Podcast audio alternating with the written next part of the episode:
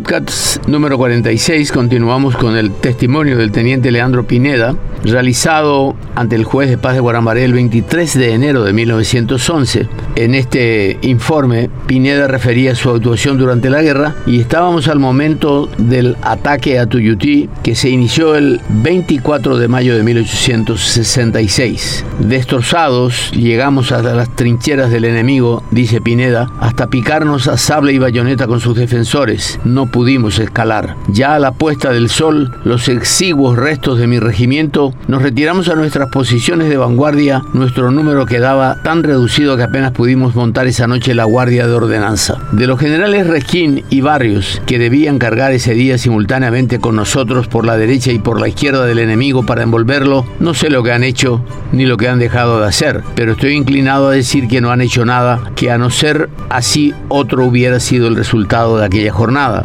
Esta es una frecuente crítica que se suele hacer a estos dos generales que no cumplieron con las órdenes establecidas debido a las dificultades propias que ofrecía también el día y el terreno, porque según dicen los cronistas, ese fue el día más gélido de la historia de la guerra y tenemos que tener en cuenta que nuestros soldados combatían descalzos en un medio absolutamente húmedo y con poco abrigo para ser un poco más eficientes. Continúa Pineda diciendo que a los restos de mi regimiento se agregaron otros, quedando desde entonces con la denominación de Regimiento 10, siempre a las órdenes del mismo comandante González y en el servicio de vanguardia. Reforzada esta con dos regimientos, el 20 y el 2, el primero comandado por el capitán Rivarola y el segundo por un teniente de apellido Coronel.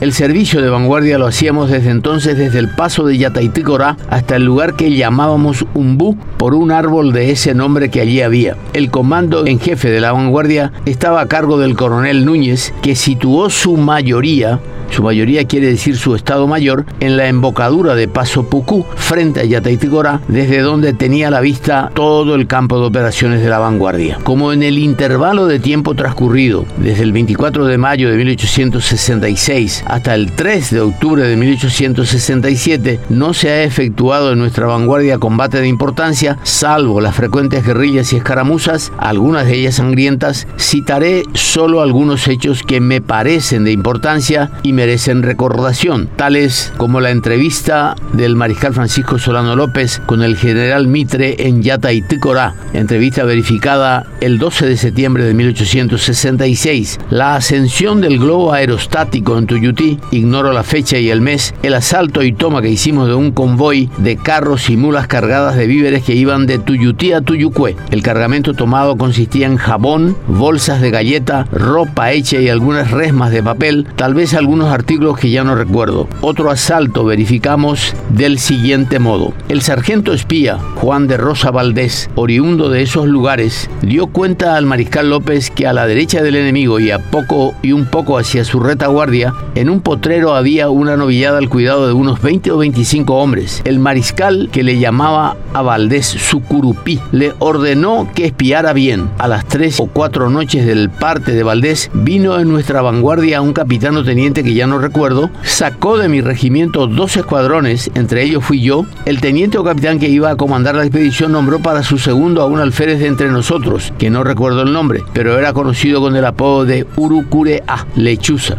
Por Valdés, marchamos con el mayor silencio en la oscuridad de la noche, después de algunas horas de marcha por lugares que solo Valdés conocía, nos hizo parar al pie de algunos matorrales y ya entonces nos hizo echar pie a tierra, y con más silencio todavía nos condujo al otro lado de los referidos matorrales. Allí habían dos carpas debajo de las cuales dormían tranquilamente los cuidadores de la novillada. Pocos segundos tardó para que los que dormían el sueño temporal lo trocasen por el eterno. Sacamos de allí algunos ponchos redondos que no era cosa de más entre nosotros, montamos nuestros caballos y Valdés nos indicó dispersar guerrilla por derecha y por izquierda en sentido envolvente hasta efectuar la junción, o sea, juntarse de ambas guerrillas al otro lado de la novillada. Valdés se quedó en el boquerón como para servir de guía a nosotros y a la novillada. Verificada la junción de las guerrillas, hicimos la contramarcha en forma de corral, los novillos se dejaron arrear muy bien, al alborear el día estábamos repasando el último brazo del estero. Recién entonces la fuerza del ala derecha del enemigo se apercibió de nuestro movimiento, pero ya era tarde. Estábamos al alcance de nuestros cañones y ya pisábamos el campo de nuestra vanguardia. Entre los novillos, que eran como 400, venían 16 o 20 caballos buenos, carneamos dos de los novillos en cada regimiento de vanguardia y el resto pasó a Paso Pucú. El mismo Valdés el otro día trajo un centinela de una guardia brasileña. Del referido globo aerostático diré que para impedir al aeronauta la observación de nuestro campo, todos los puntos ocupados por el Ejército Nacional hacíamos humo de manera que en pocos minutos todo el campamento quedaba cubierto de espeso humo. Llegó el 13 de octubre de 1867, también jueves. En la prima noche del 2, el coronel Valois Rivarola, decán del Mariscal, llegó a nuestra vanguardia con dos batallones de infantería y cuatro piezas de artillería volante. A la derecha de nuestra línea de vanguardia, emboscó su gente entre unos matorrales de talas. El talas es nuestro conocido yuas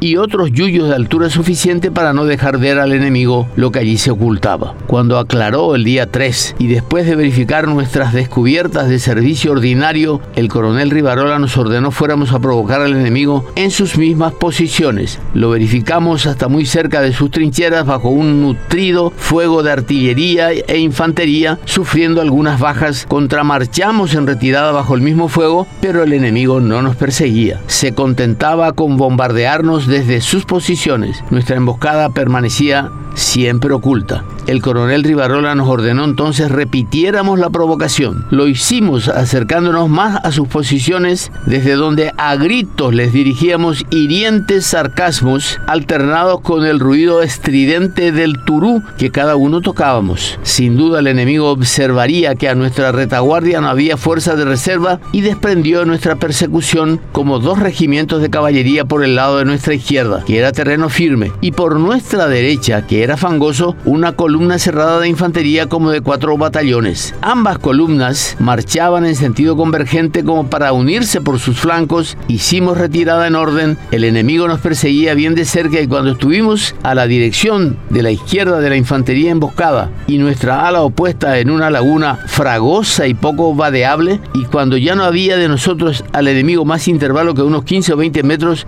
el coronel Rivarola nos mandó cara vuelta, hizo tocar fajina y como un solo hombre aquella emboscada se levantó y a quemarropa hizo sobre el enemigo una descarga de fusilería simultáneamente con la artillería que casi aniquiló ambas columnas sobre quienes cargamos a sable, lanza y bayoneta, produciendo una horrorosa carnicería y persiguiendo sus restos dispersos hasta muy cerca de sus trincheras. Recuerdo que esa tarde al retirarse el coronel Rivarola con la infantería que trajo, cada soldado llevaba dos o tres fusiles que recogieron del lugar de la refriega. Al otro día nosotros enterramos en un foso grande como cerca de 600 cadáveres dejados por el enemigo fuera de lo que quedaron insepultos en el estero. Después seguimos encontrando en el campo y sacando del estero más fusiles y tercerolas que llevábamos a entregar a la mayoría en donde se nos gratificaba por cada uno con un jarro de maíz tostado entreverado con almendras de coco que nosotros llamábamos Shinshano Este combate